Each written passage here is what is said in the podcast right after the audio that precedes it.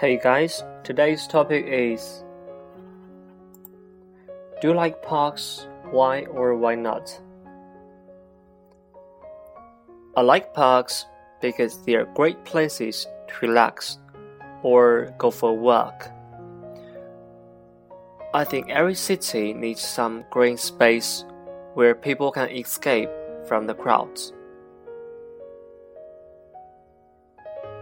The second question How often do you visit parks? There is a park very close to where I live.